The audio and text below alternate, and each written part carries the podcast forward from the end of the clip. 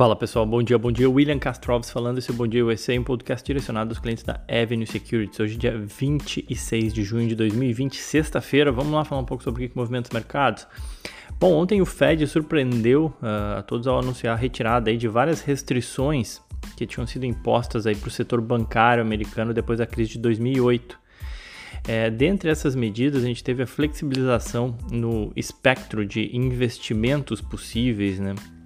E a liberação aí de bilhões de dólares é, ao requerer menos colateral em caixa, né? Ou seja, que as instituições financeiras carreguem mais dinheiro em caixa é, para suas operações, para que possam re realizar suas operações de derivativos, tá?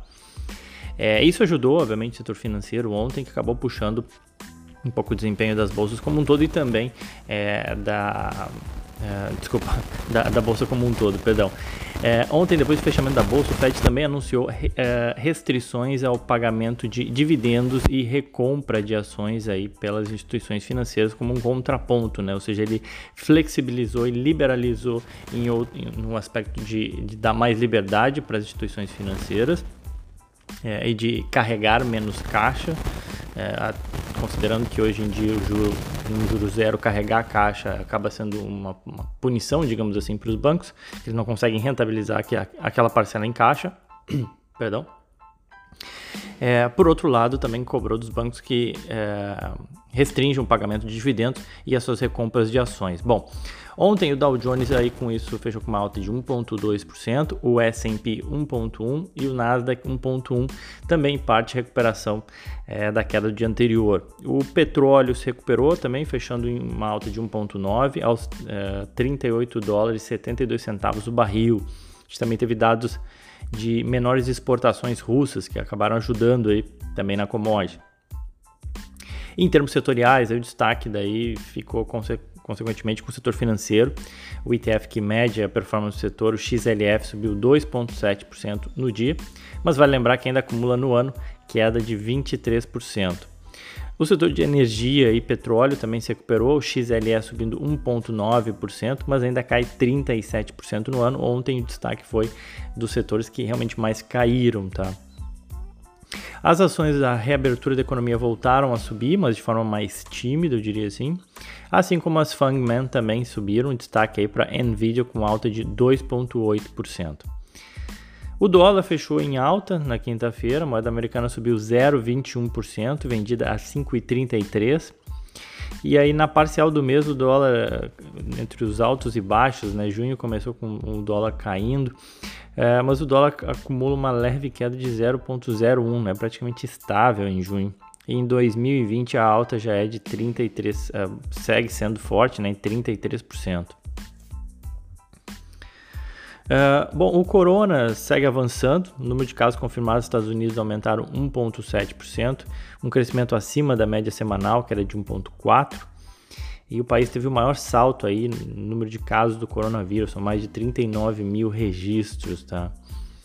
É, o, controle, o Centro de Controle de Doenças, o SDC dos Estados Unidos, criticou a decisão aí de alguns estados, como uh, Nova York, New Jersey e Connecticut, de impor quarentenas obrigatórias aos passageiros aí de nove estados, afirmando aí que não tem nenhuma evidência de que essa medida funcione. É, e o Texas interrompeu temporariamente o plano de reabertura econômica em meio aí ao aumento do número de, de casos, tá? É, os negócios que já reabriram nas fases anteriores no Texas, entretanto, vão continuar funcionando. Então, em suma, o corona ele continua escalando. Ontem as medidas do Fed acabaram é, de novo ajudando o mercado né, ao sustentar o setor financeiro, mostrando que o Fed está de olho no que está acontecendo e também, em última análise, pode vir a sustentar o mercado como um todo. Né? Então, isso foi bem recebido e ajudou nas altas de ontem. Mas em termos de corona, seguimos avançando, as coisas continuam os números continuam sim piorando e escalando uh, numa velocidade que reforçam a ideia de uma segunda onda que pode sim impactar mais fortemente a economia. Ainda assim, hoje é, os futuros eles estavam negativos, né, na, no começo da manhã, bem, bem cedo, digamos assim, e, e viraram para o positivo ainda agora pela manhã Mas o clima ele segue de cautela em definição, tá? Uh, negativo 0,2, 0,3, virou para 0,01, 0,1, perdão. Então, assim, ainda aparentemente uma sexta-feira num tom de cautela e de indefinição. Na Europa, os mercados europeus operam em terreno positivo na sexta-feira, mesmo com esse ressurgimento né, de casos de coronavírus em alguns dos países. E é sustentado aí pela declaração da presidente do Banco Central Europeu, a Christine Lagarde, sobre falando que o pior da crise já passou, contribuiu aí, né, para trazer um certo otimismo, né? Ela falou que provavelmente já ultrapassamos o ponto mais baixo e digo, digo obviamente isso com alguma apreensão, porque é claro que podemos ter uma segunda onda, disse a, a Lagarde em conferência aí no Northern Lights Summit. Uh, Eurostox, que é o índice que agrega diversas empresas da, da Europa, opera em alta de 0,79 e o DAX, que é a bolsa alemã, subindo 0,72. Na Ásia, o Nikkei né, em Tóquio fechou com alta de 1,13 e o Hang Seng em Hong Kong caiu 0,93. É, e na China, a China não uhum. operou devido aí a um feriado. É, que mais? Bom, seguindo aí para a gente acabar a nossa série de desconhecidas e lucrativas, né? Hoje é, eu encerro aqui a série que eu comecei na semana passada, analisando empresas que não estão na mídia, mas que nem por isso deixam de ser empresas lucrativas, tá? Foram até que nove empresas e hoje eu apresento mais duas para a gente fechar esse time de 11 ao todo, né? Acabamos a, a, semana falando de duas porque elas são muito parecidas e se relacionam de certa forma. Hoje eu vou falar da Moody's e da Standard Poor's. A Moody's, o código dela é MCO e a Standard Poor's SPGI, tá? Eu acredito que elas até nem sejam tão desconhecidas assim, né? Afinal de contas, vocês já devem ter ouvido falar das agências de rating que definem, por exemplo, se o Brasil é considerado um porto seguro de investimentos ou não, né? O chamado investment grade, famoso investment grade. Mas a, a, questão aqui é que elas, elas não têm um negócio inovador, digamos assim, elas nem estão na fronteira tecnológica de nada, né, de certa forma. Até, obviamente, tem tecnologia é, em, em, alguns dos seus serviços, já vou comentar um pouco mais, mas é, o foco delas não é de fato ser uma empresa de tecnologia e elas não estão inventando a roda, digamos assim, não estão fazendo nada de muito novo. Na verdade, o business uh, das duas, e, a gente poderia adicionar ainda a, a Fitch, Fitch Ratings, né? Que seriam as três maiores. A Standard Poor's é a maior, a Moody's é a segunda maior e a Fitch é a terceira maior. É, mas eu optei falar, por falar das, das, duas maiores, a Standards e a Moody's. Uh, na verdade, o business delas se assemelham a, a, uma empresa de auditoria contábil, né? Que eu acho que aí fica mais, ainda mais simples de entender. Ao invés de emitir um parecer contábil acerca da validade dos dados financeiros e contábeis de uma determinada empresa, o que elas fazem, elas validam né, uma emissão de dívida de uma empresa. Porque se eu tivesse uma empresa, Will Corporation, né, se a gente tivesse, se eu tivesse que é, fazer uma emissão de, de, títulos de dívida, bonds, né? No Brasil a gente fala muito em debentures, LCIs, LCAs. No, aqui nos Estados Unidos a gente chama mais de bonds, um nome mais genérico. É, e eu, eu, precisaria que alguém atestasse a, a qualidade desses meus bonds, né, para ver o quanto o, o, a Will Corporation tem capacidade ou não de honrar com o pagamento dessa dívida que ela está emitindo, né? Ou seja, eu estou emitindo um papel, eu estou pegando o dinheiro do mercado e eu prometo pagar um juro, né? Mas será que eu tenho essa capacidade de pagar esse juro? É, então, basicamente é, é, isso, né? Alguém é um agente externo atestando a validade e capacidade da empresa em honrar a sua dívida. Em linhas gerais, eu diria que um balanço robusto e uma forte geração de caixa ajudariam, me ajudariam, né, a Will Corporation a ter um bom rating e, consequentemente, pagar um juro menor na hora de me financiar. Isso é importante, né? Por isso que essas empresas elas acabam sendo é, não só necessárias, mas é, importantes para ambos os lados, né? Tanto para o emissor quanto para o cara que está comprando esse título para para definir essa, o, o, juro que essa empresa tende a pagar. Na empresa investment grade, ela paga juros menores ao emitir suas dívidas. E o contrário também é verdadeiro, né? É, países não investment grades ou empresas, ou mesmo aqui nos Estados Unidos tem municípios e estados que emitem dívida, é, eles tendem a pagar juros maiores, tá? Então, ou seja, uh, Apesar das críticas que agências de rating sofrem né, todo tempo, cada emissão de dívida de países ou empresas, municípios ou estados, eles estão lá dando o seu selo, digamos assim, e faturando, né? É, e aí, com, conforme o mercado de capitais vai crescendo no mundo, eu diria, cada vez mais esses caras também vão percebendo uma receita maior. E, e, e como eles conseguem ser em, em, três, digamos assim, né? Um, eu diria que é um oligopólio de três. Eh, tem até outras agências de rating, mas elas são as três principais. Elas conseguem manter aí um, um espaço bastante grande e uma vantagem competitiva entre outros players menores. É, fora isso, eles expandiram seus negócios também. Na Standard Poor's, o negócio de rating responde por, uh, por um pouco mais da metade da, da receita, mas, mas menos da metade aí do lucro da Standard Poor's hoje vem dessa parte de ratings. A Moody's tem a Moody's Analytics, que oferece software de análise financeira, além de research e consultoria econômica de empresas ou, ou, pra, ou de risco. Tá? A, a S&P, né, ela oferece dados de mercado, estilo Bloomberg, né, ou seja, cotação diária, research, notícias, uh, mais focados para investidores institucionais, no caso. Eles têm ainda o braço deles de índices, né, no qual ela calcula, por exemplo, todos esses índices que eu falo para vocês todos os dias, S&P e Dow Jones, é a Standard Poor's que calcula. É, tem vários outros que fornecem base para centenas de ETFs, né? Os ETFs, muitos deles seguem determinados índices que são calculados exatamente pela Standard Poor's.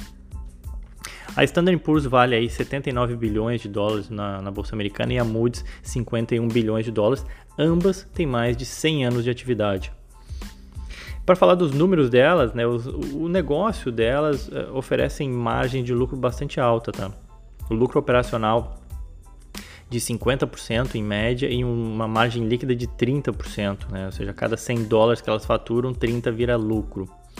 Falta de concorrência também ajuda, né? Afinal, a gente tem esses três big names aí. Como um negócio que também não requer muito investimento, ah, não, ah, não precisa construir uma planta petroquímica ou de celulose ou investir, sei lá, em navios ou coisas do gênero, é, acaba que o retorno sobre o patrimônio é bastante alto, tá? Nos últimos 12 meses, a Moody's teve um lucro de 1 bilhão e meio de dólares e ela tem um patrimônio líquido de apenas 600 milhões de dólares, né? ou seja, é quase um terço do lucro dela. Né? O lucro dela foi três, quase três vezes maior do que o seu patrimônio líquido, né? lucro de um ano, estou falando. A Standard Poor's teve um lucro de 2,3 bilhões de dólares contra um patrimônio ainda de menos de 500 milhões de dólares. Nos últimos 10 anos, o lucro da S&P saltou, da Standard Poor's saltou 180%, ou seja, mostrando que essas empresas também conseguem e têm, têm entregue crescimento, tá? Ambas, ambas carregam alguma dívida, mas que não ultrapassa aí a dois anos da sua geração de caixa. Como elas são fortes geradoras de caixa, a dívida não é um problema para elas também. No ano, as ações da S&P GI, né, que é o código da Standard Poor's, sobem 18% e da MCO, da Moody's, 14%. Quando a gente olha em 12 meses, a S&P SPGI sobe 45 e a MCO 42. E quando a gente olha 5 anos, a SPGI 220% e 151% para Moody's. E aí quando a gente expande né, e olha para 10 anos é que é surpreendente mesmo depois de 2008, né, na crise, quando elas foram duramente criticadas, é, por a, darem ratings que foram questionáveis é, aos créditos podres lá no caso das hipotecas americanas. Mesmo assim, de lá para cá, as ações da Standard Poor's se valorizaram 900% e da Moody's 1000% contra 170 do, do S&P 500. Elas não podem ser consideradas baratas, negociam a 30 vezes lucro e o dividend yield delas é baixo, na casa de 1%, é, muito por conta da valorização da ação, obviamente, porque elas têm entregue crescimento ininterrupto aí de dividendos. No caso da S&P, são 47 anos de crescimento dos dividendos pagos pela, pela S&P, pela Standard Poor's, né? É, em relação à cobertura dos analistas, a SPGI são 14 analistas que cobrem o papel, sendo que 12 recomendam compra e nenhum manda vender. E na Moody's são 12 analistas que cobrem o papel, mas grande parte tem recomendação de manutenção. Vale aqui sempre a ressalva, né, pessoal? Os ativos citados aqui eles não são recomendações e o investimento deve respeitar o perfil do investidor e lembrar também que o retorno passado não é garantia de retorno futuro, tá? É, e aí, só para a gente acabar, né, recapitulando, né, pessoal, eu falei da transportadora ou Dominion Freight Line, foi a primeira que eu comentei, a ODFL, a empresa de elevadores, a Otis Elevators, código né, Otis, A Rollins, R-O-L, o código dela, que mata barata e rato. Falei da O'Reilly Automotive, que nada mais é do que uma loja de peças de carro, o código dela ORLY. Falei da Cintas, empresa que vende uniforme profissional, código dela é CTAS. Falei da Tractor Supply Company, TSCO é o código dela, é um varejo rural, digamos assim. Falei de uma loja que vende carro usado, a CarMax, código KMX. É, também falei da Centenária, Kansas City Southern, KSU, que é uma empresa de transporte ferroviário. Da Dollar General Corporation, o código dela é DG, uma espécie de loja de conveniência que vende de tudo um pouco. E acaba aí com duas agências de ratings, a Moody's MCO e a SPGI Standard Poor's, né? Então, 11 negócios é, que eu diria que são boring, né? Ou seja, não tem nada de especial, não tem nada de extremamente inovador, mas que em termos de, de lucratividade tem se mostrado realmente empresas que são máquinas de fazer dinheiro e têm se mostrado extremamente competentes no seu business. Tá bom? Bom, pessoal, era isso. Desejo a todos aí um ótimo final de semana. Aquele abraço.